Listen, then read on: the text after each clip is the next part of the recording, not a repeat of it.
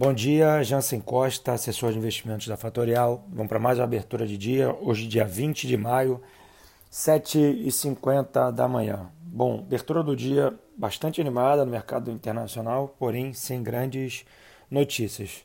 Durante o dia de ontem é, foi desmentido lá a questão da vacina da indústria farmacêutica americana. Isso deu uma aliviada nos mercados ontem, o mercado deu uma realizada no curto prazo porém hoje o mercado parece ignorar esse apetite uh, da questão da vacina e volta a subir.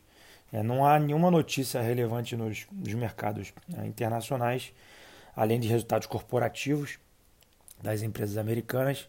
É, chamo e, e falo o destaque da, do varejo americano, lucros ainda constantes, é, muito em, função das projeções dos analistas. Saiu o resultado da Target, como saiu também o resultado de Walmart, porém é, o mercado espera que os números a, a futuro, né, o próximo uh, trimestre, venham uh, com problema. Tá? É, então há, há, que se esperar ainda os resultados dos próximos quadrimestres. Agora pela manhã, uh, Stock Pickers com Felipe Pado, gestor macro do, da Pacífico. É, foi muito boa. a casa ela está zerada em bolsa tanto no Brasil como no exterior, bem diferente dos últimos gestores que passaram por esse canal hoje, próximo às 7h15 da manhã. Mas vale aqui uns detalhes importantes, alguns números, algumas projeções. As pessoas sempre têm a dúvida é, sobre a questão do IPCA. O IPCA, que é a inflação aqui do Brasil, a projeção para 12 meses para a casa o Pacífico, é a gente ficar próximo à casa de 1,80 é, e para 12 meses, né, ou seja, os próximos 12 meses, próximo a 1,50, ou seja, bem abaixo da meta. E acredita a casa que haverá novos cortes de juros. Os juros no Brasil devem chegar próximo a 2%. E ele tocou um ponto que é extremamente relevante, é, que é a eleição de 2022, dado que essa volta, esse retorno no crescimento do Brasil, é, basicamente ele deveria e deve acontecer próximo à eleição de 2022 é, e sempre aparece algum vendedor de sonhos durante a eleição e ele tem medo desse processo. Então a casa ela está zerada em bolsa, ela está acreditando no corte de juros até mais ou menos 22, 23 ali na parte dessa curva do DI é, e ele foi muito enfático em dizer que ele está zerado em bolsa, mas nada impede ele ficar vendido em bolsa ou comprado em bolsa.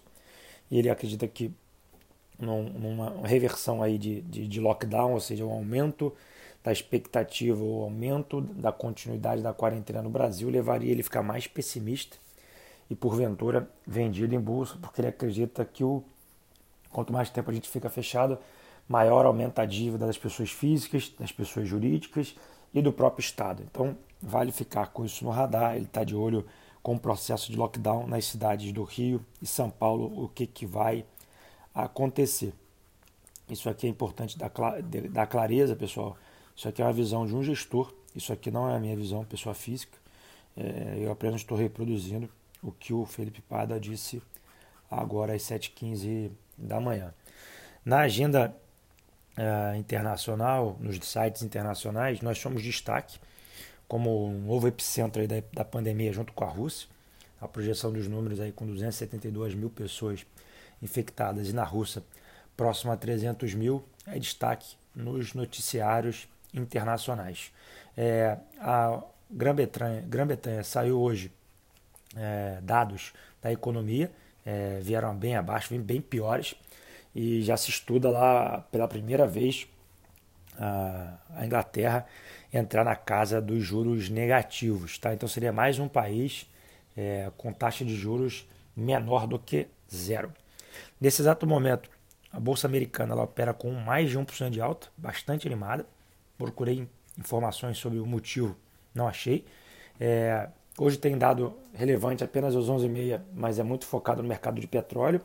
É, ontem saiu um dado à noite e hoje sai a confirmação às 11h30 se esse dado, essa projeção está correta. Né? Outros dados que estão acontecendo aqui agora na Bolsa Mundial, uma Europa subindo também, 1,26% é, ao redor disso. Né? É, Estados Unidos 1%, como eu já falei, acima dos 2.950 pontos. O VIX, o índice do medo, voltou para casa dos 30 pontos, 30,58, caiu 5%, e o petróleo na casa dos 32 dólares, tá? Importante para quem não segue aqui a Fatorial no Instagram, arroba Fatorial Invest. Para quem ainda não segue, o meu Instagram também arroba jansen.invest.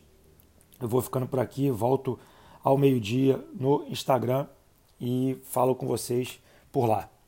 Um bom dia para vocês, uma ótima quarta-feira e até mais tarde. Tchau, tchau.